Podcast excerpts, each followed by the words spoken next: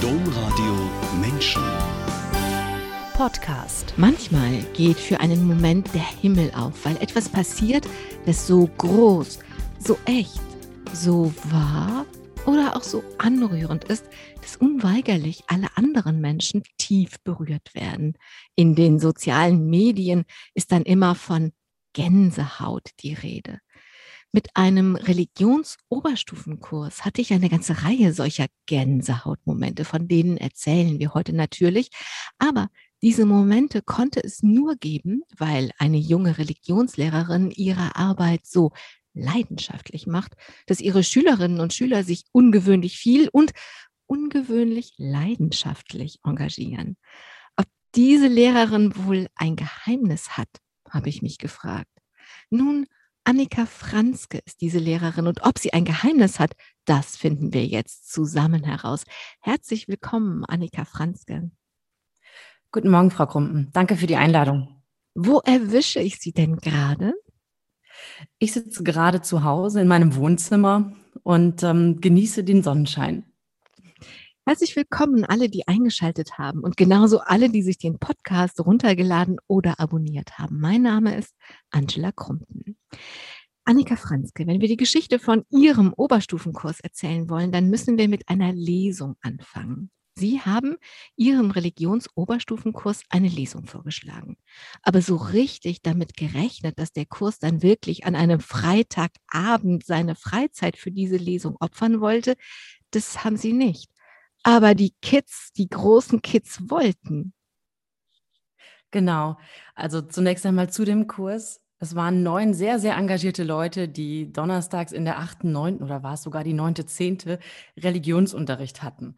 Und für gewöhnlich ist dann die Fehlquote immer sehr hoch. Aber in dem Kurs, da war das anders. Dieser Kurs war eigentlich fast immer vollständig da und ähm, auch unfassbar zuverlässig. Als ich Ihnen damals von dieser Lesung erzählt habe, habe ich nicht damit gerechnet, dass Sie dann nach eben dieser achten, neunten Stunde, es war meines Wissens ein Donnerstag, ähm, dann noch diese Lesung besuchen wollten. Ich habe Ihnen davon erzählt, habe Ihnen gesagt, ihr könnt euch gerne anmelden und dann kam sofort der Vorschlag, Nein, nein, wir können da zusammen hin, als ganzer, ganzer Kurs. So, ich weiß, dass es ein Donnerstag war, weil wir Eltern Sprechtag hatten.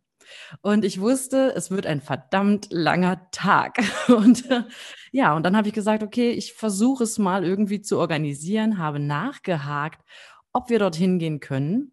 Herr Garter vom Katechetischen Institut hat sofort gesagt, na klar, ihr seid herzlich eingeladen, ich schreibe euch auf die Liste. Und so kam es, dass wir alle, zum Teil sogar noch mit Familien, an diesem Abend in der Lesung saßen. Ich wusste das damals natürlich alles nicht, aber Sie waren mit Ihrem Kurs in einer Lesung von mir gelandet. Das ging um mein Jugendbuch. Spiel mir das Lied vom Leben. Judith und der Junge von Schindlers Liste heißt dieses Buch und es erzählt die Geschichte vom letzten Überlebenden von Schindlers Liste in Deutschland und der noch ganz jungen Geigerin Judith. Mit diesem Buch gehe ich zwar auf den Schulen, aber das war ja eine Abendveranstaltung und auch für Erwachsene eigentlich gedacht. Und so ist mir ihr Kurs auch ehrlich gesagt nicht wirklich aufgefallen. Mir war aufgefallen, dass da hier und da junge Leute sitzen, aber mehr eigentlich nicht. Also an einem Abend in der Woche eine Abendveranstaltung zu besuchen, das war ja schon wirklich viel Engagement und viel mehr als normalerweise passiert. Aber damit war diese Geschichte nicht vorbei. Und was danach passiert ist, haben ja auch erstmal nur Sie als Lehrerin mitbekommen. Ich habe irgendwann dann nur einen Brief bekommen. Und das, ich gestehe, war einer der schönsten Briefe, die ich je bekommen, den ich je bekommen habe. Und in diesem Brief stand, die Lesung verfolgte uns nahezu in jeder Lebenslage in den nächsten Tagen, so dass wir jedem, der es hören oder nicht hören wollten, erzählten. Erzählen Sie uns, was da passiert ist, dass so ein Brief dann kommt. Ja, am nächsten Morgen hatten wir wieder Unterricht und die Schülerinnen und Schüler waren nach wie vor, ich, ich sage jetzt mal das Jugendwort, geflasht. So, das heißt, sie saßen da und sie wussten überhaupt nicht mehr, wie ihnen passiert. Wir waren, glaube ich, sogar die Letzten, die an dem Abend das Gebäude verlassen haben, weil sich die ähm, Truppe noch so lange mit ihnen unterhalten wollte und so viele Fragen hatte. Ja, und diese Fragen gingen weiter. Ich konnte nicht alle beantworten, weil viele Fragen gingen so weit, dass selbst, ja, da kann man studiert haben und man, man kommt nicht dahinter, was eben diese Fragen alles bedeuten. Haben Sie ein Beispiel für uns, für solche Fra für die Fragen, wo Sie gesagt haben, also jetzt bei aller Liebe, da komme ich an meine Grenzen? Ja, da gehen wir natürlich in die Theodizee-Frage. Also wie kann Gott das alles zulassen? Und dann kommen wir wieder an die Frage, und wie kann das ein Junge überleben? Und wie kann ein Junge das überleben und dabei noch irgendwie stark bleiben? Und da sind wir dann wieder bei Jerzy. Jersey. Und ähm, Jersey ist der Junge von Schindlers Liste. Das genau. muss man an der genau. Stelle einmal sagen. Natürlich. für, für mich inzwischen so selbstverständlich, da ich so hm. viel Zeit damit verbracht habe. Ja. Das habe ich natürlich nicht bedacht. Ja, und dieser Kurs, wir haben Stunden um Stunden damit verbracht, über das Buch, über die Lesung, über Jersey zu sprechen und ähm, uns zu fragen, was kann man tun? Zunächst war da auch tatsächlich erstmal ein großes Schweigen am nächsten Morgen. Also dieses wie konnte das passieren? Klar, alle hatten vom Holocaust gehört, alle wussten, wie, wie schrecklich es gewesen sein muss. Aber so nah ist es ihnen nie gegangen wie an diesem Abend. Und dann war für alle klar, da muss noch mehr passieren. Ja, wir saßen da und dann, dann irgendwann kam dieser Moment, in der nächsten Woche muss es gewesen sein, dass dann klar wurde, können wir der Frau Krumpen nicht mal einen Brief schreiben und ihr sagen, wie wir uns gefühlt haben. Und das war natürlich klar, das machen wir. Wir haben uns dann zusammen hingesetzt, wir haben den Brief zusammen formuliert und er endete dann ja damit, dass wir gesagt haben, oder dass vor allen Dingen der Kurs gesagt hat, man sieht sich immer zweimal im Leben, zumindest hoffen wir das. Genau, den Ball habe ich ähm, bekommen und auch verstanden, dass das äh, eine Einladung war und ich habe das halt so gelesen wie, Sie sind zu höflich, um mich direkt zu fragen, ob ich kommen würde. Aber natürlich ähm, bin ich dann zu ihnen gekommen. Und als ich dann gekommen bin, habe ich die Vorstellung gehabt, ich komme in ihren Kurs. Also ich komme und wir sitzen da und da sitzen neun oder zehn oder von mir ist auch zwölf Schülerinnen und Schüler und wir reden über das, was sie so beschäftigt. Aber so war es nicht. Ich kam in ihre Schule und ja, was war? Ich 60 Leute da. Genau. Und zwar von, von, von allen Seiten kamen sie. Ähm, die Schülerinnen und Schüler hatten mächtig Werbung gemacht und eine sogenannte Pizza-Party veranstaltet. Genau, und da waren dann eben auch Leute aus dem Schulausschuss zum Beispiel, also von der lokalen Politik. Und ähm, ja, also ich stand dann da und dachte, Ach du liebes Lottchen, das habe ich nicht gewusst. Ich habe das dann ein bisschen improvisiert und habe im Grunde meine Lesung nochmal gemacht, weil diese anderen kannten ja jetzt die Geschichte nicht. Ich musste ja irgendwie damit umgehen, dass da ganz viele Menschen hoch erwartungsvoll saßen, aber die Geschichte nicht kannten. Und am Ende oder nee, davor sogar noch, habe ich dann einfach mal den Kurs, mit den Kurs zusammengeholt und dann konnten sie ihre Fragen stellen, die ihnen so auf der Seele gebrannt hat.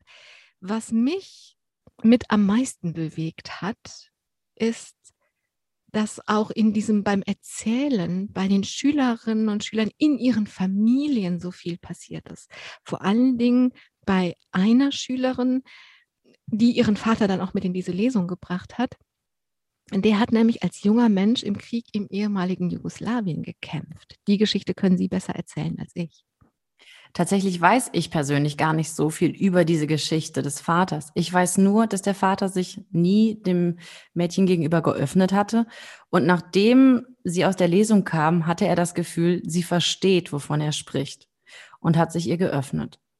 Und in diesem Moment ist da in dieser Vater-Tochter-Beziehung wohl auch ganz, ganz viel passiert. Also das finde ich, wenn man, also ich, also natürlich muss ich mich selber auch immer fragen oder frage ich mich einfach selber immer, ist das noch richtig? Ist das richtig, so viel Lebensenergie in Schulbesuche zu stecken und vom Holocaust zu erzählen? Weil es gibt natürlich auch oft die Anfechtungen, wir haben jetzt einfach eine ganz andere Zeit und wir haben ganz andere Herausforderungen und warum muss man immer weiter diese Geschichte erzählen? Und ich denke dann, also ich prüfe mich das so von Zeit zu Zeit und denke dann, nee, das ist deswegen wichtig, weil das ist etwas, wo ich diese Abgründe, die tatsächlich in Menschen sind.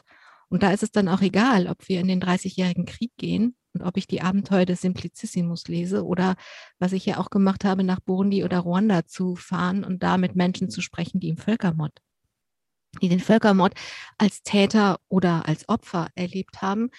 Ähm, Und das ist eben, wenn es hier passiert ist und es hier verwurzelt ist, dann kann man das, wird das für die Schüler und Schülerinnen anders real. Das ist wirklich ist keine Geschichte, kein Hollywood-Drama, weil es ja auch die Verfilmung von Spielberg gibt, sondern das ist real. Also von daher mh, hm, bin ich an der Stelle ziemlich immer noch ziemlich klar, dass das wichtig ist, wenn man das in den Kontext setzt, wenn man das mit dem verbindet, was heute passiert. Und wenn ich dann, das weiß ich natürlich nicht, dass da ein Mädchen sitzt, deren Vater im Krieg gewesen ist und darüber nicht spricht. Aber wenn dann das Sprechen über Jerseys Kriegserfahrungen hilft, dass die beiden in Kontakt kommen, dann, äh, ja, dann habe ich so einen Gänsehautmoment.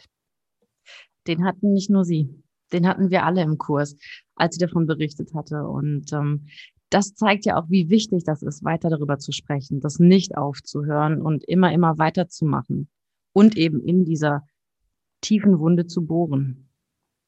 Um, also mein, mein Ansatz dabei ist, das ist real und das kann wieder passieren. Und wenn wir aber, weil wir keine, weil wir, weil wir keine Lust haben, in diesen Abgrund zu schauen, dann, wenn wir uns damit nicht konfrontieren, dann halten wir das ja gar nicht für möglich. Weil wenn man sich diese wirklich sadistischen Gräuel, diese furchtbaren Dinge vorstellt, dann erstens müssen wir uns die nur vorstellen, die Menschen haben die gelebt und zweitens wenn man es mit Personen verbindet, denen man in die Augen gucken kann, dann weiß man, das ist möglich. Und wenn man, ich, ich denke immer, das ist wie so eine Impfung. Wenn man einmal wirklich das durch sein, durch sein, durch sein System schickt, durch seinen Verstand, durch sein Herz, durch seine Seele, dann, mm, dann entwickelt man vielleicht einen Sensus dafür, wie, wie, wie nah das sein kann und wie früh wir was dagegen tun müssen.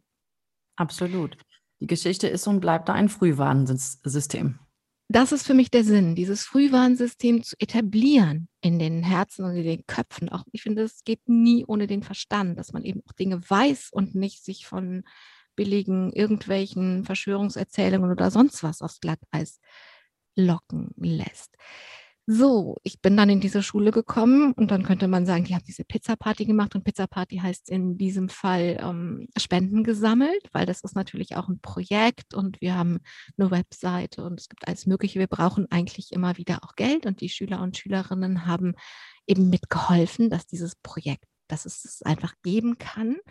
Jetzt könnte man sagen, wow, ja, wirklich viel passiert. Und also dieser Brief und diese Geschichte von diesem Mädchen. Also ich wäre als Autorin schon lange mit Juwelen beschenkt nach Haus gefahren.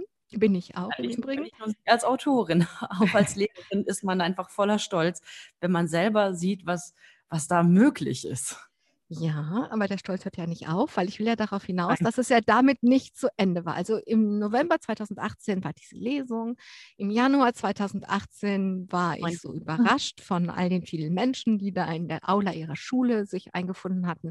Ja, und dann, dann habe ich ja wieder nichts mitbekommen, aber Sie als Lehrerin. Genau. Dann kam die nächste Frage. Aber Frau Franzke, warum machen das denn nicht mehr Lehrer im Unterricht? Ja, und dann steht man vor der ehrlichen Aussage, da gibt es nicht so viel Material. Da müsste man sich sehr, sehr viel Mühe machen, das zu erstellen, um das dann auch einsetzen zu können. Und Lehrer haben es da im, im Zuge dessen, dass einfach so wenig Zeit ist, gerne auch einfach und greifen auf Altbekanntes zurück. Ja, und dann ähm, war für mich an der Stelle einfach auch ein Punkt, aber nicht so für den Kurs. Der Kurs sagte dann, ja, dann müssen wir das Material erstellen. Und ich dachte, alles klar. Ich erstelle ja nun gerne Lehrermaterialien und Handreichungen, ähm, aber das ist neu. Ja, und dann am Ende des Tages haben sich die Schülerinnen und Schüler hingesetzt und gesagt, lassen Sie uns doch mal eine Stunde drüber sprechen. Wie können wir das umsetzen und wie können wir Material erstellen? Bringen Sie uns das doch bitte mal kurz bei. Und das haben wir dann gemacht. Wir haben dann Materialien gesammelt, wir haben dann Themen gesammelt und am Ende des Tages stand da eine Lehrerhandreichung, die von Schülerinnen und Schülern geschrieben worden ist. Ja, und ich wiederhole mich. Man könnte jetzt denken, wow, und dann ist die Geschichte zu Ende, aber die Geschichte ist natürlich Nein. Nicht, deswegen erzählen wir die ja heute. Ähm, es gab diese Handreichungen, die im Übrigen auch sehr liebevoll sind. Also wenn ich am Anfang gesagt habe, dieses Buch heißt Spiel mir das Lied vom Leben, Judith und der Junge von Schindlers Liste und nur gesagt habe, dass Judith eine junge Geigerin ist, dann ist in diesem Spiel, in diesem Titel Spiel mir das Lied vom Leben, da steckt viel drin, weil es geht um Spielen und eben auch Musik, Spielen, Erzählen und natürlich das Leben, das Überleben steckt da drin. Und nicht nur Judith war eine junge Geigerin, sondern Jersey, der Junge von Schindlers Liste, hat auch schon mit fünf Jahren angefangen zu geigen. Also da steckt ganz viel Musik drin. Und zum Beispiel gibt es dann in diesen Handreichungen, die ich dann heute natürlich auch kenne, ähm, eine, eine Vorlage, ein Blatt, da ist eine Geige drauf. Und diese Geige symbolisiert die Freundschaft zwischen diesem sehr alten Mann und diesem sehr jungen Mädchen. Und die Schüler und Schülerinnen, die dann das Buch bearbeiten sollen, werden aufgefordert, im Buch zu lesen und immer so Stationen zu schreiben und an diese Geige auszumalen, wie eben die Freundschaft zwischen den beiden wächst. Also ein, ein wunderbares Bild. Und ganz ehrlich habe ich gedacht, ob da so Erwachsene drauf gekommen werden, weiß ich, ich nicht. Nein. Nein, und das ist das, das Entscheidende an dieser ganzen Geschichte, dass das wirklich aus der Schülerhand oder Schülerinnenhand entstanden ist für eben auch diese Klientel. Und das kann kein Erwachsener leisten. Also sich diesen Blick ähm, nochmal hinzugeben, ich glaube, das schaffen wir gar nicht. Also wir mhm. können es versuchen, aber das ist so ein Gewinn, der da entstanden ist, dass ich bis heute nicht, nicht die Worte dafür finde, das zu beschreiben, was dieser Kurs geschafft hat. Also die haben das, was sie so sehr bewegt hat, weitergeben wollen, haben diese Lehrerhandreichungen geschaffen und dann ja. Äh, konsequent, wie sie sind. Ich habe das richtige Wort gesucht. Ich wollte erst radikal sagen, passt vielleicht auch, aber konsequent ist, glaube ich, ein bisschen präziser. Konsequent, wie sie sind, ähm, haben sie dann gesagt, na, das reicht ja jetzt nicht. Dass wir das genau. haben, ist ja schön, aber das müssen ja jetzt, müssen ja jetzt Lehrerinnen und Lehrer bekommen. Genau, dann haben, haben die Leutchen im Kurs dann erst einmal gesagt, so, Frau Franzke, wir machen mal kurz unser Abi sozusagen. Das war nämlich im gleichen, im gleichen Jahr. Und ähm, dann setzen wir uns nochmal zusammen und überlegen, wie es weitergeht. Nach den Prüfungen haben wir dann weiter zusammengesessen und ähm, dann kam ganz schnell die Idee, Frau Franzke, es gibt doch so Lehrerfortbildungen. Können wir nicht eine geben? Ja, und dann war das kurz vor den Sommerferien und ich habe im Katechetischen Institut in Aachen nachgefragt, ob für das Sommerferienseminar nicht möglich wäre. Da muss man vielleicht kurz sagen, das Katechetische ja. Institut spielt von daher eine Rolle. Da hat diese Lesung stattgefunden und das ist natürlich in, sitzt im Bistum Aachen, aber ist eigentlich eine bundesweit bekannte Einrichtung. Alles, wenn es um Didaktik geht, also wie vermittle ich Dinge, wo eben Lehrerinnen und Lehrer aus ganz Deutschland sich orientieren um, um neue Materialien zu finden, wie sie ihren Unterricht spannend gestalten können. Dahin haben sie sich gewandt, weil die haben natürlich auch ein Kursprogramm. Genau. Und an dieser Stelle war dann auch recht schnell klar, wir dürfen teilnehmen, wir dürfen dort fortbilden, hatten dort, obwohl es sehr, sehr heiß war, eine sehr gut besuchte Fortbildung gegeben. Und ähm, das ist natürlich auch ein Moment, in dem die Schülerinnen und Schüler gewachsen sind. Sie waren zu dem Zeitpunkt jetzt ja schon gar keine Schülerinnen und Schüler mehr. Ähm, aber nichtsdestoweniger war für sie klar, wir machen das weiter. Und dann gab es diese Fortbildung und haben dann gesagt, gut, wir gehen auch in andere Schulen. Wer uns möchte, mag uns buchen. Wie haben denn die Lehrer und Lehrerinnen, die sich an diesem heißen Sommertag ins Katechetische Institut gesetzt haben, reagiert? Da war ich nicht dabei, da konnte ich nicht. Ähm, ähm, wie haben die reagiert? Überrascht, glaube ich, war das Wort, was man hier jetzt gut wählen könnte. Also sie waren überrascht davon, wie viel Engagement Schüler in etwas legen können, wie viel Herz und dann auch noch wie viel Wissen, Didaktik und dergleichen. Also das heißt, das ist wirklich gutes Material, was sie da aufgearbeitet haben und nicht einfach nur ein paar, eine lose Blättersammlung, sondern da ist wirklich, da ist Fundament hinter.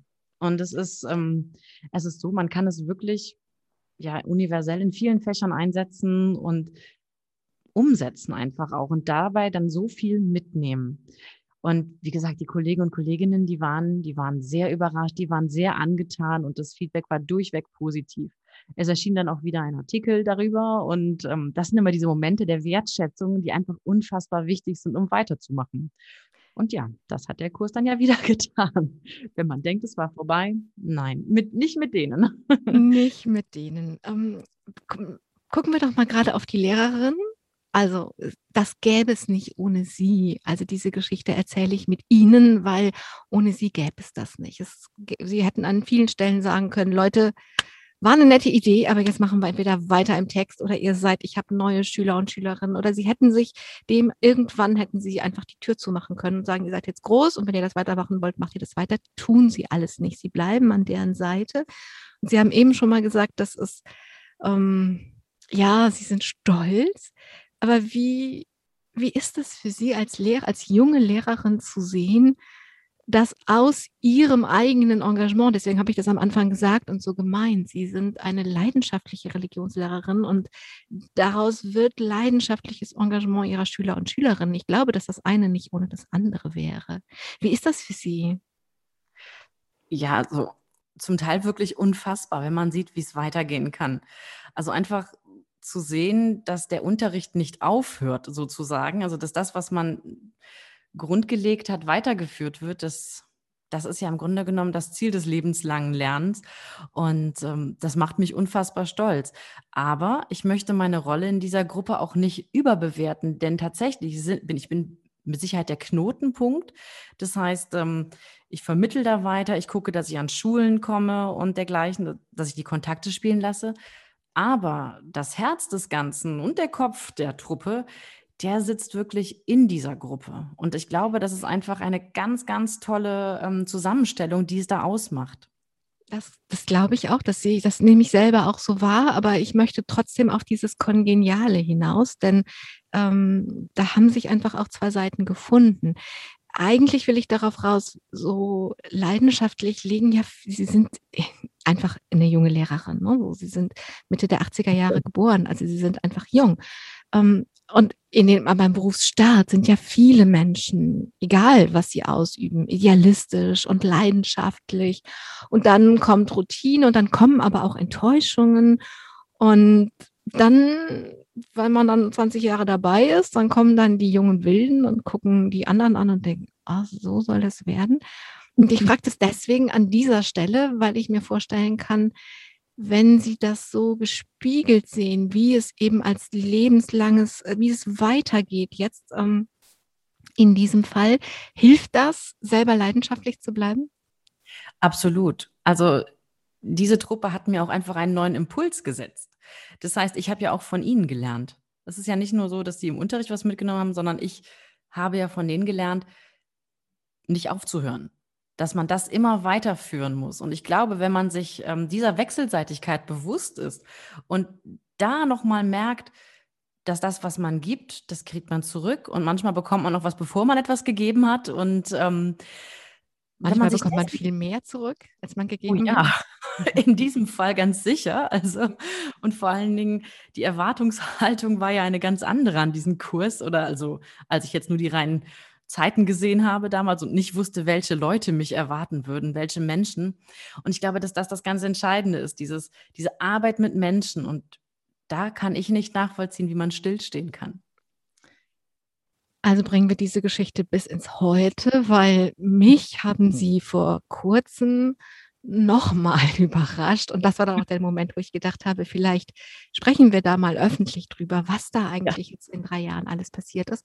Ähm, denn ganz ehrlich, also dieses Schulprojekt spielt in meinem Leben eine große Rolle. Ich habe dieses äh, ich habe damals übrigens Jersey in dieser Sendung hier gehabt. Daraus, damit hat alles angefangen, dass es diesen Raum gab, in dem Jersey seine Geschichte im Radio erzählen konnte und gar nicht fassen konnte, dass er sie wirklich so erzählen konnte, wie er sie erzählen wollte. Damit hat alles angefangen und daraus ist viel geworden. Unter anderem dieses Jugendbuch und unter anderem habe ich dann noch mal eine Bühnenfassung geschrieben, damit ich mit dem Buch unterwegs sein kann und bin seit äh, mittlerweile über zehn Jahren einfach in Schulen damit unterwegs.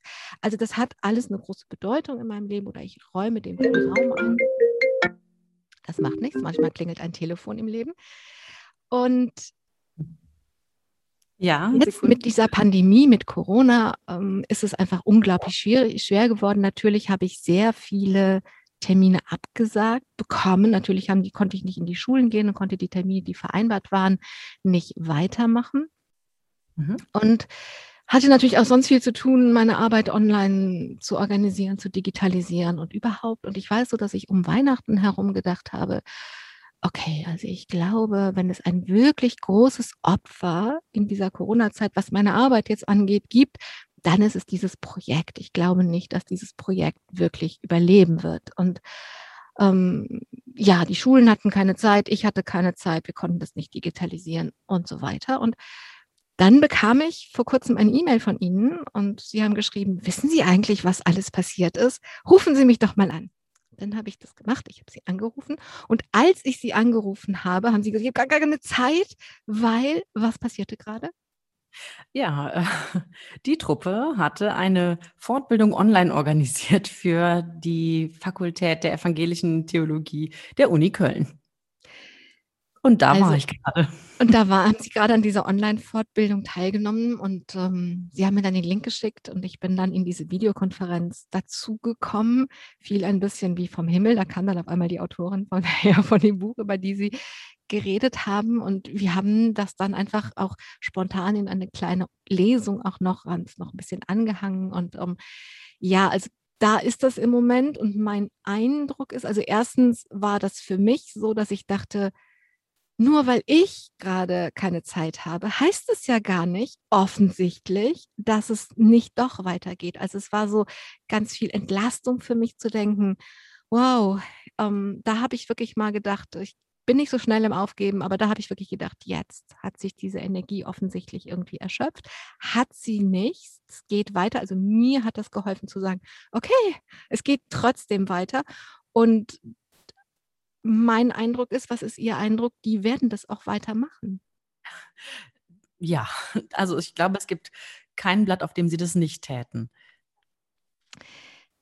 Annika Franzke, dass Sie Lehrer Lehrerin werden wollten, haben Sie sich selber nach dem Abitur vorgenommen. Also genau an dieser Stelle, an der die waren und sagen: „Wir machen diese Fortbildung.“ Und natürlich machen Sie sind Sie auch in Ihre Leben gegangen und haben Ausbildungen oder Studien sich organisiert. Das war aber gar nicht so einfach und das war Ihnen auch gar nicht unbedingt in die Wiege gelegt. Und ich würde jetzt mal gerne mit Ihnen zusammen die Perspektive wechseln und in Ihre Wiege hineinschauen. Die stand in der Mitte der 1980er Jahre in einer kleinen Stadt im Rheinland. Und Sie sind mit ein bisschen Theaterdonner an einem heißen Sommertag in diese Wiege gehüpft. So kann man das sagen und so wird die Geschichte auch erzählt. Nach 19 Stunden Wehen in ähm, an einem sehr, sehr heißen Tag, wenn nicht sogar dem heißesten Tag des Jahres, gab es ein Gewitter, als ich auf die Welt kam. Wer mich kennt, den wird das wohl kaum überraschen. Warum? Genau. Ich hätte jetzt gefragt, war das wird das so oft erzählt, weil Sie dann immer wie ein Gewitter in dem Leben Ihrer Familie unterwegs waren? Ach, ich glaube eher wie ein ein großes Plumpsen an vielen Stellen und, äh, also vorrangig dann durch Fettnäpfchen zum Beispiel hüpfe, aber vor allen Dingen auch, dass ich selten, selten stillstehen kann. Und ich glaube, dass ähm, dass ich immer wieder irgendwo versuche, etwas aufzudonnern, nenne ich's mal, im im positivsten aller Sinne. Das heißt, wenn irgendwo Stillstand ist, ich glaube, dann dann gibt's ein Gewitter. Dann rollt der Donner und rollt und rollt und rollt. Eine Genau. große eine große Rolle, steht jetzt hier in meinem Manuskript, spielt Ihr Großvater. Und obwohl Genau. er so gar keinen Anteil daran hat, dass Sie heute Vegetarierin sind, spielt er diese große Rolle. Genau, ja, mein Großvater, ähm, mütterlicherseits war irgendwie so die gute Seele des Hauses. Wir sind damals rübergezogen nach Alsdorf von 'nem kleinen Vorort von Köln aus in das Haus meiner Großeltern und, ähm, ja, wie das dann so ist, die Großeltern kommen ins Obergeschoss. Meine Eltern haben das Untergeschoss umgebaut und, ähm, dort sind wir eingezogen. Und mein Großvater war immer diese Seele im Haus. Er war ja, er war Metzgermeister, hat mich oftmals auch mit dahin genommen. Ich durfte dann auch mit, äh, ansehen, wie ähm, also wie das alles vonstatten geht und da kommt dann ja auch der Punkt ins Spiel, nachdem er starb, wurde ich postwendend Vegetarierin. Ich kann bis heute nicht sagen, ob's vorher keine Chance dafür gegeben hätte oder ob da irgendwie ein großer Zusammenhang ist. Aber Ob vielleicht ja schon. Also, wenn Sie sehen, wie Ja. geschlachtet wird und wie Würste zum Beispiel entstehen. Also, wenn ein Kind das sieht und, äh, das nehme ich mal vorweg, Sie waren 10 Jahre alt, als Ihr Vat als Ihr Großvater gestorben ist. Ja, Ähm kurz vor 10. Geburtstag, genau. ja, das heißt, ähm, das also also für mich liegt das ein bisschen auf der Hand, dass es da einen Zusammenhang gibt. Für mich eigentlich auch, aber ich erinnere mich nicht mehr an einen konkreten Gedanken, den ich damals Mhm. gehegt hätte. Ähm, ich weiß nur noch, dass es auf jeden Fall Aufsehen in der Familie gab, dass ich mich mit meinen süßen 10 Jahren dafür entschieden habe, Vegetarierin zu werden und auch zu bleiben. Mhm. Also, das ist dann jetzt auch bis heute der Fall. Vielleicht wäre das vorher für den Großvater zu, zu verletzend gewesen. Nein, ich glaube, der hätte das verstanden. Also so im, im Rahmen seiner Möglichkeiten als ein alteingesessener Metzger. Also er spielt aber jetzt nicht nur die Rolle, dass sie dann eben Vegetarierin geworden sind, sondern der, Sie haben das schon gesagt, das war so der Ruhepol und vor allen Dingen hatte er immer Zeit für sie. Genau. Also ich erinnere mich an viele kleine Sachen in meiner Kindheit, den, den Filzhut, den, ich meine, es war Filz, ähm, zumindest in meiner kindlichen Vorstellung, den ich dann tragen durfte, das Spazierengehen, kleine Enten malen und dergleichen. Also einfach dieses Elternsein, das habe ich ja inzwischen selbst gelernt, ähm, bedeutet nicht unbedingt immer die Zeit investieren zu können, die man gerne möchte. Und da kommt die Rolle der Großeltern doch sehr ins Spiel. Und ähm, Großeltern zu sein, glaube ich, heißt auch ganz, ganz vieles mitzunehmen, was man als Eltern nicht mitnehmen konnte. Und das hat äh, mein Opa auch in dem Sinne, dass er da war, dass er halt einfach so wirklich sehr, sehr präsent war, sehr ernst genommen. Vier Wochen vor ihrer Kommunion ist ihr Großvater gestorben. Kommunion hin, Kommunion her ab da gab es für die kleine Annika keinen Gott mehr. Genau. Also es war so, dass ich ähm, an diesem Sonntag, es war der Palmsonntag vor meiner Kommunion, mit den Palmzweigen mitgegangen bin und ähm, morgens gebetet habe, dass Opa doch bitte wieder gesund werde, dass es ihm besser geht. Also er hatte ein langes, langes Leiden. Und ähm, ich erinnere mich an viele Besuche von, von Ärzten durch Ärzten. Ich weiß nicht, ob es wirklich so viele waren oder ob ich das in meiner kindlichen ähm, Fantasie dann daraus gemacht habe, aber ich weiß auch noch im Krankenhaus, es ging ihm wirklich nicht gut und ich habe gebetet, dass es ihm besser gehen möge. Äh, in meiner Vorstellung hieß das natürlich, er wird gesund, er kommt nach Hause. Ähm, tatsächlich ist er dann am, am Abend des Palmsonntags verstorben. Und das war der Moment, wo für mich dann ganz klar war zu sagen, gut, wenn du das machst, lieber Gott, dann kannst du nicht da sein. Dann gibt es dich nicht. Es gab dann zwar keinen Gott mehr, das ist auch so wie das Vegetarier sein und so ist das geblieben, aber sie haben auch, als sie das freiwillig entscheiden konnten, immer weiter Religionsunterricht gewählt. Und auf ja. wählen reimt sich quälen und gequält haben sie oh ihre Lehrerinnen und Lehrer. Womit?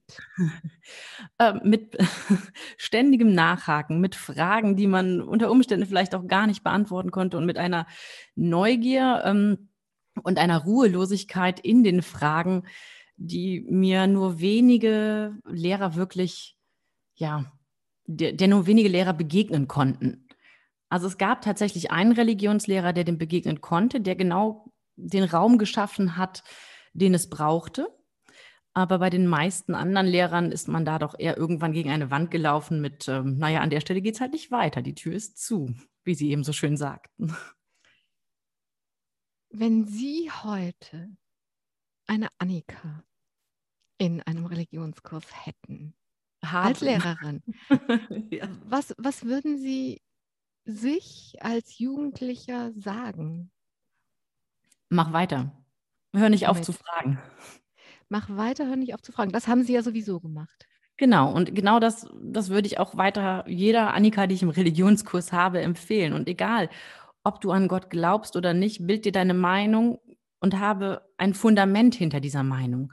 Das heißt, lass da nicht leere Worthülsen irgendwie deine Meinung ähm, beeinflussen, sondern überlege wirklich, was heißt das für dich, für dich als Mensch, für dich als Schüler, für dich als, also in, in all den Systemen, in denen du dich bewegst, was heißt das für dich, diese Entscheidung zu treffen, wenn du eine triffst? Und dann steh dazu. Das eine ist das Fragen zuzulassen. Aber Sie haben auch gesagt, dass es so, dass es ein ruheloses Fragen war ähm, und dass das viele Lehrer nicht aushalten konnten. Ähm, ja. Was würden Sie denn, wenn Sie diese Ruhelosigkeit wahrnehmen, was würden Sie denn da anbieten? Ich glaube, dann würde ich tatsächlich auch Gespräche außerhalb des Unterrichts anbieten. Denn ähm, Oftmals ist das Setting des Unterrichts schwierig, um eben diese Ruhelosigkeit gerade in der Frage nach Gott so komplett mit reinzubringen. Dann, dann verliert man an der einen Stelle schon mal Schüler, die dann das Ganze nicht mehr interessant finden oder wo es dann zu persönlich für den einen wird. Ähm, an der Stelle müsste man dann schauen, was, was, was man da daraus machen kann. Aber auf gar keinen Fall den Schüler loslassen und alleine lassen mit diesen Gedanken und dieser Ruhelosigkeit. Annika Franzke, nach dem Abitur wollten Sie selber Lehrerin werden. Wenn ich Genau. das aber richtig verstehe, haben Sie gar nicht so gute Erfahrungen gemacht. Also es gab diesen einen, der konnte das aushalten, aber mm, da, da stehen ja jede Menge Ja. andere, die das nicht aushalten konnten Absolut. daneben. Ähm, warum wollten, wollten Sie es besser machen? Wollten Sie so werden wie der eine? Also warum, warum überhaupt wollten Sie das? Lehrerin werden oder Religionslehrerin werden? Lehrerin werden. Nee, nee, Lehrerin werden. Also zum einen war das ähm, seit langem etwas, womit ich dann auch Erfolge in Nachhilfe hatte, sodass das so ein bisschen so, so, so ein genuines ähm, Vorgehen wurde, dass ich gar nicht wusste, was sonst könnte ich tun. Ich hatte noch überlegt, Sozialarbeiterin zu werden. Ähm, da war auch wieder die Ruhelosigkeit so ein Punkt. Meine Mutter sagte damals, nein, Annika, du machst Abitur, weil ich wollte nach der 10. Klasse abgehen, Fachabitur machen und ähm, dann eben auf eine Fachoberschule, äh, Fachhochschule gehen danach und dachte, wenn mein Plan doch so klar ist, dann kann ich den doch verfolgen. So, also hat meine Mutter alles gemacht, damit das nicht passiert, hat mich zur Berufsberatung geschleppt. Der Berufsberater hat entgegen ihrer Erwartungen gesagt, na ja, aber ihr Weg scheint doch klar, lassen Sie sie doch. Und äh, ich bin dann mit einer sehr erbosten Mutter von dort wieder weggekehrt. Sie hat dann zugestimmt, dass wir zum Tag der offenen Tür fahren, ähm, von eben der ähm, Fachschule, zu der ich dann wechseln wollte. Ähm, und die Geschichte, ich erinnere mich persönlich nicht mehr, aber sie wurde mir so oft erzählt, dass ich zumindest die Bilder im Kopf habe. Es muss wohl so gewesen sein, dass ich in einem der Kreisverkehre dann gesagt habe, ach Mama, weißt du was, fahr nach Hause, ich mache Abi. Und meine Mutter fährt wirklich immer langsam, aber an diesem Tag ist sie sehr schnell gefahren. ja, genau. Und dann kam irgendwann dieser Moment, also mir war klar, ich möchte mit Menschen arbeiten. Für mich war immer klar, ich kann nicht im Büro sitzen und äh, das Homeoffice im Moment hat mir gezeigt, dass das definitiv die richtige Entscheidung war, mit Menschen zu arbeiten und zwar ohne ähm, ständig Bildschirme dazwischen zu haben. Ja, und so kam es dann, dass also das Fach Englisch war für mich immer klar, dass das stand auf meiner Agenda und Religion kam dann dazu. Es war aber ja gar nicht so einfach, überhaupt Lehrerin zu werden, weil ihr Abitur nicht so, sag mal vorsichtig, nicht so rasend gut ausgefallen ist. Und das Genau. hat mich total gewundert, weil ich sie als so wach und so präsent und so, ähm, ja, ich- also ich, ich stelle mir sie so, wie sie jetzt sind und so, wie ich sie kennengelernt habe, eben auch als Schülerin vor. Da kann ich mir überhaupt gar nicht vorstellen, wie man ein schlechtes Abi macht. Also schlecht war es nicht, aber es war halt nicht gut genug, um im ersten Durchgang mit reinzukommen. Und ähm, wenn Sie meine Mathelehrer fragen würden oder Physik oder Chemie, die würden Ihnen nicht attestieren, dass das ein waches Mädchen war, was da im Unterricht saß. Also Also ganz es war, sicher nicht. es war selektiv, wo sie, Absolut. wo sie sich als Annika eingebracht haben. Und das haben sie dann damit bezahlt, dass sie erstmal gekellnert haben und Geld verdient haben, weil erstmal gab es keinen Studienplatz. Als der dann aber doch kam über das sogenannte Nachrückverfahren, total deutsches Wort, war das so aufregend, dass sie andauernd weinen mussten, den ganzen Tag. Oh ja, genau. Also zu dem Zeitpunkt lag mein Vater im Krankenhaus und es war nicht ganz klar, ob er dienstunfähig werden würde. Ähm, das heißt, es war auch recht belastend für die ganze Familie natürlich. Also mein Vater ist Polizist und hatte eine OP an der Schulter und ja, das war dann zu dem Zeitpunkt wirklich sehr schwierig. Und ähm, er war in Düsseldorf in einer Spezialklinik ähm, und er war dann auch schon ich, einige Zeit nicht zu Hause gewesen zu diesem Zeitpunkt. Ja, und es war so, ich war nachts Kellnern und äh, habe danach noch mit Freunden den, naja, Abend oder Morgen, je nachdem, wie man möchte, verbracht, war erst spät im Bett. Und morgens früh kam die Post und meine Mutter kam in mein Zimmer und sagte, Annika, du hast Post von der RWTH. Ähm, und ich war sofort wach, öffnete sie und es war dann eben der lang ersehnte Englisch, Englischplatz und sofort musste ich weinen. Und das zog sich so durch den ganzen Tag. Also zuerst weinen, weil der Platz da war, dann, glaube ich, war der nächste Punkt, ähm, dann haben wir entschieden, wir fahren meinen Vater besuchen. Das war dann nochmal Grund genug. Also es war natürlich die völlige Erschöpfung, die Müdigkeit und alles, was da aus mir sprach. Und ähm, ja, es endete aber dann ja da. auch, aber auch die Vorfreude und auch dieses, ähm, ich darf das endlich machen, was ich Ja. machen möchte. Und es ist ja immer so im Leben. Wir haben eine Vorstellung davon, Ja. wie wir glauben, dass etwas sein wird. Und wenn es dann eintritt, ist es ganz anders. Denn als sie dann an der Uni waren, Annika Franzke so richtig doll, haben sie es da nicht gefunden. Nein. war doch sehr theorielastig und mein Ziel war ja dann Lehrerin zu werden und eben nicht ähm, Baumdiagramme zu zeichnen. Äh, von, also das, das war einfach nicht das, was, was ich hinter diesem Studium erwartet habe in Englisch. Und, aber ich wusste dann, also ich habe dann relativ zeitnah auch an einer Schule angefangen, als Aushilfslehrerin zu arbeiten. Mhm. Und ähm, das hat mir dann auch wieder den Auftrieb gegeben, einfach zu sagen, okay, ich weiß, wofür ich es mache und dann beiße ich mich da jetzt durch. Und dann war ich auch recht schnell mit dem Studium durch, sodass ich in die Schule konnte. Mhm. Aber ich will ein, eine Sekunde dabei bleiben, dass Sie parallel zum Studium eben an einem Berufskolleg als Aushilfslehrerin gearbeitet genau. haben und sich da offensichtlich wohlgefühlt haben wie ein Fisch im Wasser. Nun gibt es ja gerade eine große gesellschaftliche Debatte, weil Lehrer und Lehrerinnen an allen Ecken und Enden fehlen, was sogenannte Quereinsteiger oder Einsteigerinnen angeht. Da gibt es viel Kritik, die wüssten ja gar nicht, ja gut, die könnten Physik oder was auch immer. Aber das heißt ja noch lange nicht, dass sie wissen, wie man das dann vermittelt, also was man Didaktik nennt. Das, das Wissen darum, wie man Wissen an Schüler und Schülerinnen weitergibt, sodass sie das dann auch verstehen und am allerbesten Fall am Ende können. Wenn ich jetzt Ihnen zuhöre, ich meine, da waren Sie sogar noch in der Uni, bevor das Referendariat, bevor diese praktische Ausbildung kommt und Sie genau. haben sich wohlgefühlt wie ein Fisch im Wasser und die Schüler und Schülerinnen haben Sie geliebt und das Berufskolleg ist jetzt, weiß Gott, kein einfaches Pflaster. Dann denke ich mir, ach, dieses Reden über Quereinsteiger und so, offensichtlich gibt es doch sowas wie eine Lehrer, Lehrerin-Persönlichkeit und Gutes. Das hm, vermag ich jetzt nicht im Einzelfall zu beurteilen, aber in meinem Fall war es definitiv so, dass ich das irgendwie war. Also ich war Lehrerin und ich wurde es nicht erst. Also das ist so ein bisschen, dass ich mich nicht erst dahin entwickelt habe. Klar, meine Persönlichkeit als Lehrerin hat sich immer anders entwickelt, weiterentwickelt und ähm, in verschiedene Richtungen entwickelt. Aber an diesem Punkt war mir klar, ich arbeite mit Menschen und ich, ich unterrichte eben nicht nur das Fach Englisch und dann auch irgendwann das Fach Religion am Berufskolleg, sondern ich habe mir angeschaut, mit wem arbeite ich denn da? Und ähm, ich weiß jetzt nicht, ob Sie auf Quereinsteiger hinaus wollen. Na klar, wenn man das Fach kann, das ist schön, aber man muss auf jeden Fall mit Menschen arbeiten können. Ich will darauf hinaus, dass Sie, ähm, ich komme gleich auf Ihre, ich komme gleich zu Ihrer Schulform und zu Ihrer Schule auch, aber ich will darauf hinaus, was man denn dann einfach geben kann. Also Sie machen ja zum Beispiel auch Weiterbildung. Ne? Sie schulen Lehr fertige, ja. ausgebildete Lehrerinnen und Lehrer.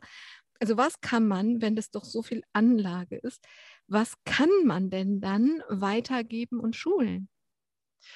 Das sind oftmals Blickwinkel, Kniffs, Kniffe und ein paar kleine Tricks, die die Lehrer nochmal brauchen. Oder einfach nochmal ein kleiner Schubs, sich zu überlegen, dass man nicht allein im Raum ist. Dass man da immer vor 30 kleinen Geschichten sitzt. Dass da jeder jeden Tag alles Mögliche erleben könnte und dass das nicht nur man selber ist, der was erlebt, sondern ja, dass man annimmt, mit wie vielen kleinen Geschichten man da im Raum ist und dass jeder, der da sitzt, für irgendwen das Wichtigste auf der Welt ist. Das heißt, dass dieses Wissen um Gruppenunterricht oder selbstgesteuertes Lernen oder was es alles einfach an innovativer Pädagogik gibt, ist gar nicht so wichtig? Doch, das ist schon wichtig. Das, das macht ja auch Freude, solche Neuerungen einzusetzen. Ja, also ich meine, sonst würden die Arbeitsmaterialien ja, die wir erstellt haben, auch irgendwie vielleicht nur Wissen abfragen. Es geht schon auch darum, dass man, dass man weiß, wie macht man das und ähm, nicht alles ist einem ja in die Wiege gelegt. So ein paar Sachen sind mit Sicherheit, haben die auch ihre Bewandtnis, dass man die nochmal schult und nochmal einbringt in den Unterricht. Aber die Grundlage von allem ist zu wissen, dass man mit Menschen arbeitet. Und wenn ich Ihnen richtig zuhöre, dann ist die Grundlage nicht nur zu wissen, ich arbeite mit Menschen und ich stehe jetzt von einer Gruppe und Lehrer und Lehrerinnen haben ja oft große Gruppen, also 30, ja. 33 gerade in Gesamtschulen, Sie arbeiten in einer Gesamtschule heute, gerade so vielleicht nicht in der fünften, sechsten Klasse, aber ab dann sind die Klassen knallvoll, weil es eben auch viele Schüler und Schülerinnen gibt, die böses Wort, auch ein deutsches Wort abgeschult werden, die aus anderen Schulformen zurückkommen und ähm, also riesige Gruppen und nicht nur zu wissen, ich stehe jetzt vor 34 Schülerinnen und Schülerinnen, sondern ich stehe vor 34 mal einer Person. Und immer genau. zu wissen, dass es eben jeden Einzelnen darin gibt und im Kollektiv nicht zu vergessen, dass für das Kind Nummer 28, was an diesem Tag die Haare über die Nase hat fallen lassen mit 14, es vielleicht besonders wichtig ist, sowohl respektiert zu werden, dass es nicht ange angeschaut werden will, aber darin gesehen werden will, dass es nicht angeschaut werden will? Genau, also wie ich ja gerade sagte, zu wissen, jede einzelne Geschichte, die da sitzt, hat also hat auch eine Vergangenheit, hat einen Grund, dass es jetzt da sitzt und vielleicht auch so da sitzt, wie Sie gerade schon sagten, mit den Haaren über der Nase. Und da reicht es manchmal schon, durch die Reihen zu gehen einfach mal kurz auf die Schulter zu klopfen und zu signalisieren, ich bin da. Hm, und ich habe gesehen, dass dir heute nicht so gut geht. Genau. Sie unterrichten in einer Gesamtschule, also einer Schule für alle Kinder, die nicht selektiert, sondern eben sagt, wir nehmen euch, wie ihr seid. Und wir haben auch gelernt, euch zu fördern, wie ihr seid. Also keiner geht bei uns verloren. Und natürlich haben Sie dadurch, dass es eine Schule für alle Schülerinnen ist und nicht ein Gymnasium, was sagt, wir nehmen die Besten nur auf, ähm, Schüler und Schülerinnen, die zu Hause nicht so viel Bildung mitbekommen. Und ich frage mich oft, was Schule da leisten kann an dieser Stelle. Also Schule kann da vor allen Dingen ein sicherer Ort sein. Und ich glaube, wenn man von dem ausgeht, dann gewinnt man ganz, ganz viel. Also man darf das nicht immer nur als Bildungsanstalt ähm, sozusagen ja, kategorisieren, sondern es ist ein Ort, an dem eben ganz viele kleine Geschichten sind und an dem ganz viele kleine Geschichten auch entstehen.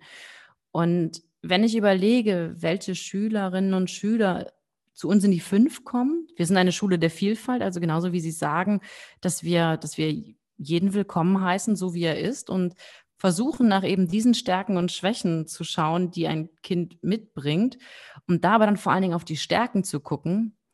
Ähm, wie viele da in der fünften Klasse zu uns gekommen sind mit einer Hauptschulempfehlung, die dann aber dann doch einen Realschulabschluss geschafft haben oder sogar das Abitur. Also da ist wirklich alles möglich und da ist es einfach wichtig, auf die Stärken zu fokussieren und zu schauen, was kannst du gut und das dem Kind auch zu spiegeln. Denn viele Kinder haben schon lange nicht mehr gehört, was sie gut können.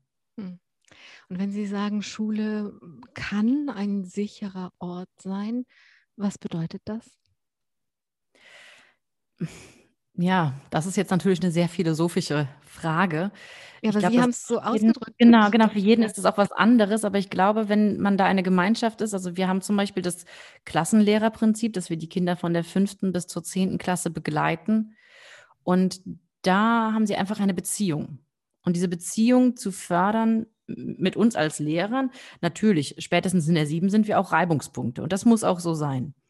Aber gerade wenn sie klein sind, also in der fünften, sechsten Klasse und ankommen, zu zeigen, das hier ist der Ort, an dem du die nächsten sechs oder neun oder vielleicht wiederholst du noch ein Jahr, ähm, Jahre hier bist und willkommen bist. Also ich, ich glaube, sobald man sich willkommen fühlt, fühlt man sich auch irgendwie sicher. Annika Franzke, Sie haben sich in die unterschiedlichen Perspektiven in diesem Lehrerinnen-Dasein eingefuchst. Sie arbeiten zum Beispiel, das haben wir schon gesagt, auch in der Weiterbildung, aber auch für einen großen Schulbuchverlag. Und Schulbücher sind ja jetzt auch immer umstrittener, wie das Buch an sich immer umstrittener ist und die Tafel an sich immer umstrittener ist und alles soll digital sein und wie ist das für Sie? Welche Rolle oder welchen Stellenwert hat das Buch als, für Sie als Lehrerin? Das Schulbuch als solches? Mhm. Es ist und bleibt ein Leitmedium, das einem die Arbeit natürlich auch erleichtert und einen roten Faden verfolgt. Das heißt, wenn ich einen roten Faden habe, dem ich nachgehen kann, macht es das für, für mich als Lehrer und auch für den Schüler häufig einfacher. Also ich erinnere mich gut, dass ich es total schön fand in unserem Englischbuch, das ich in der fünften Klasse hatte. Die Geschichte war eine fortlaufende und ähm, ich habe in den Weihnachtsferien da gesessen und wollte unbedingt wissen, wie die Geschichte denn ausgeht. Also es war wirklich wie eine, ein, ein Mini-Roman sozusagen. Insofern, es ist tatsächlich, es hat einen Stellenwert und ich finde, es sollte auch nach wie vor einen haben, einfach gerade um, um diesen roten Faden verfolgen zu können. Was ist Ihnen wichtig, wenn Sie selber an Schulbüchern mitarbeiten, dass da drin stehen soll? Das eine ist, dass es Bücher gibt, das andere ist, was da drin steht. Geschichten? Naja, immer noch Geschichten? Tatsächlich sind die Handreichungen, die ich äh, geschrieben habe oder an denen ich mitgearbeitet habe, zu Literaturwerken entstanden. Und insofern ist es ja die fortlaufende Geschichte. Und wenn ich ähm, als Beraterin für den Schulbuchverlag tätig bin oder als Fortbildnerin, dann versuche ich tatsächlich auch immer zu schauen, was bräuchte der, der in das Buch schaut. Also das heißt, die Schülerin und der Schüler, wie würde diese Person, die da jetzt vorsitzt, da wohl drauf gucken? Und dann stelle ich mir vor, ich habe ein Kind, das vielleicht eine kleine Aufmerksamkeitsspanne hat. Ähm, dann ist es ganz schwierig, wenn da viele bunte Bilder durchs Bild, äh, durch die Seiten fliegen. Oder ich frage mich, was ist mit jemandem, der nicht gut lesen kann? Dann ist Schreibschrift vielleicht ein Problem. Das heißt, ich versuche darauf zu schauen, ähm, wer sitzt vor dem Buch und schaut da rein. Also eigentlich das Gleiche, was Sie auch im realen Klassenzimmer machen dass sie gucken, so wer, ich, ja. wer, sitzt da. Und da sitzen eben nicht 30 namenlose Schüler und Schülerinnen, sondern einzelne Geschichten. Einzelne genau. Geschichten, die eine fortlaufende Geschichte im Buch erzählt bekommen.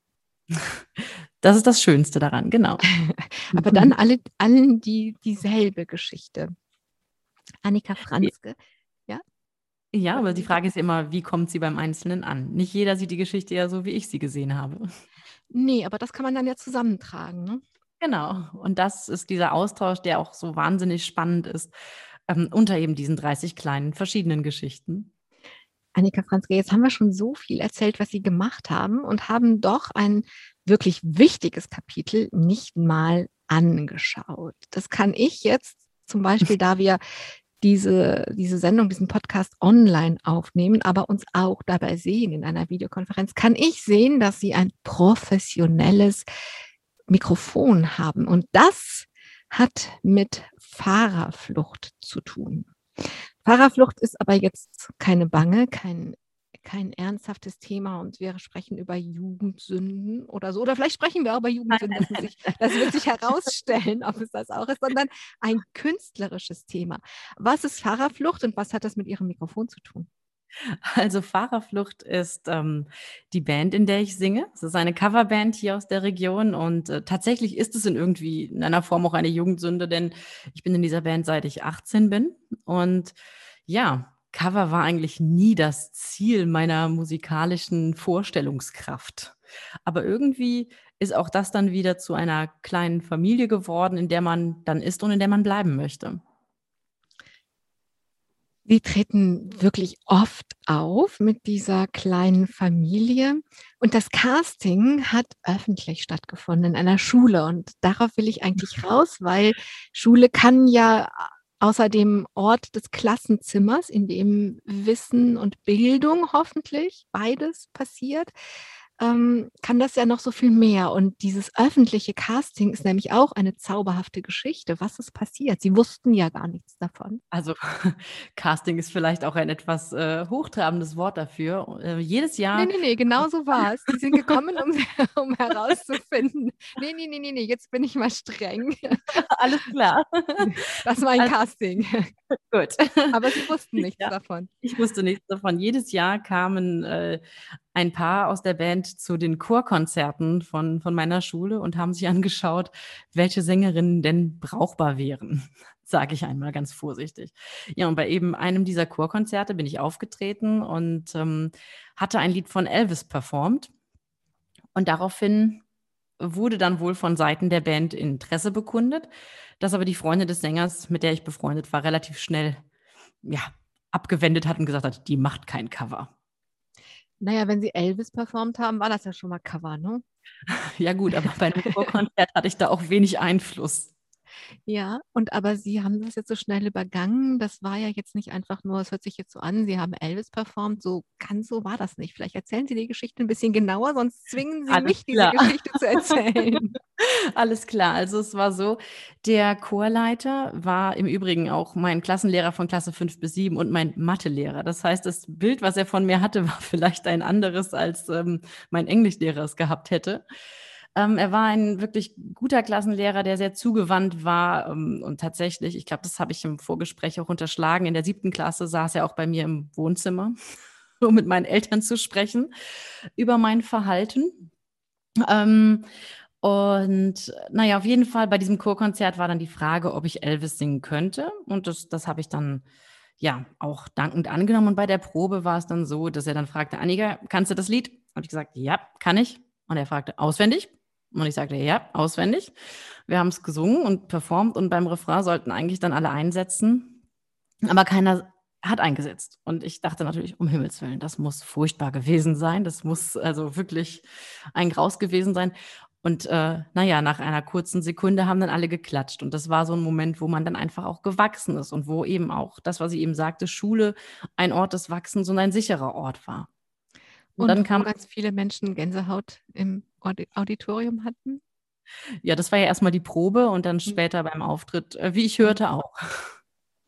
Ja, und deswegen ähm, wollte ich, dass Sie diese Geschichte erzählen, weil Schule eben so viel mehr sein kann, wenn sie auch genau. solche Angebote macht. Und ich wollte das verbinden mit Ihrer Rolle als Lehrerin, diese Erfahrung, die Sie als Schülerin gemacht haben, ähm, weil auf der Bühne passiert ja viel mehr. Die Kinder oder Jugendlichen müssen sich zeigen, sie müssen dastehen, es gibt einen Scheinwerfer, sie müssen damit man sie hört, müssen sie ein bisschen gescheit atmen, sonst hört man sie nämlich gar nicht. Und äh, zu singen, ich habe eine Freundin, die ist Sängerin, die sagt immer, wenn Menschen kommen und auch Sängerin werden wollen, dann sagt sie immer, ja, wenn du dich nackt auf der Bühne ausziehen willst, dann viel Glück, dann viel Spaß, dann ist es genau das Richtige. Also man muss, deswegen erzähle ich das, ähm, eine Menge Sachen zulassen, um auf die Bühne zu gehen.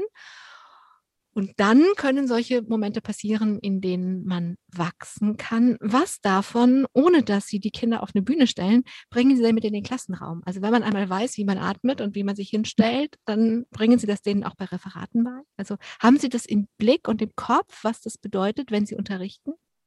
Ähm, nicht immer bewusst. Aber unbewusst nehme ich das ganz sicher mit, weil das so eine langjährige Erfahrung für mich ist. Also auf Bühnen zu stehen und ähm, mich zur Schau zu stellen sozusagen, aber ich finde, nichtsdestoweniger ist die Schule für mich keine Bühne.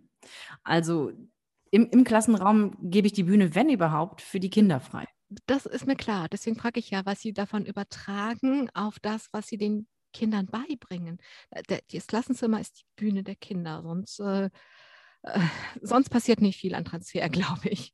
Sonst sitzen die da und sehen eine Ego-Show und wissen das auch. So, der Lehrer vielleicht oder die Lehrerin dann nicht, aber genau. die anderen wissen das alle. Ähm, aber dieses Wissen darum, was da eben alles drinsteckt an Wachsen, das war eigentlich die Frage, ob Sie mit denen daran arbeiten. Ja, also ein paar Methoden des, ähm, also der, der Bühnenperformance mache ich tatsächlich mit ihnen. Das heißt, so kleine Atemübungen schon mal oder wie stehe ich gerade oder wie halte ich auch alleine das Blatt. Also viele knistern ja beim Referat das Blatt hin und her. Man versteht kein Wort mehr. Oder dass der Partner nicht unbedingt gähnen sollte, während äh, der andere gerade referiert. Das sind diese Kleinigkeiten, diese ja, Tricks, die man denen dann schon auch beibringen kann. Vielleicht auch Selbstverständlichkeiten. Das kann ich, das kann ich jetzt aus meiner Perspektive nur schwer beurteilen, weil es für mich halt klar ist. Annika Franzke, wir haben, glaube ich, noch Zeit für eine kurze Frage und eine kurze Antwort. Okay. Was soll noch kommen? Sie sind so jung. Was soll noch kommen? Was wünschen Sie sich? Ach, eigentlich hoffe ich, dass ich einfach zufrieden bin mit dem, was so auf mich zukommt. Und mein ganzes Leben besteht aus irgendwie guten Fügungen und dass sich Dinge so entwickeln, wie sie irgendwie sein sollten. Ähm, auch wenn ich, also wenn Geduld nicht meine ganz große Stärke ist, ist es doch so, dass ich darauf vertraue, dass das, was kommt, gut sein wird. Annika Franzke, ich danke Ihnen für Ihre Zeit. Dann wünsche ich Ihnen Zufriedenheit und Geduld und ich wünsche mir, dass Sie weiter so leidenschaftlich bleiben und noch ein ganzes langes Lehrerinnenleben Oberstufenkurse in Religion unterrichten und zauberhafte Dinge passieren. Danke für Ihre Zeit. Danke allen, die zugehört haben. Und ich hoffe und wünsche, dass an dieser Stelle einfach ganz viel Inspiration war, dass es nicht so sehr darum geht, was man eigentlich macht und man denkt ja vielleicht so ein Lehrer oder Lehrerin da sein, na ja, das kann auch ein bisschen Fahrt sein, dass es nicht darum geht, was wir machen, sondern wie wir das machen und dann die Welt anfängt zu leuchten und manchmal auch Gänsehautmomente entstehen. Am Mikrofon war Angela Krumpen. Leuchten Sie gut. Domradio Menschen. Weitere Informationen finden Sie auf domradio.de.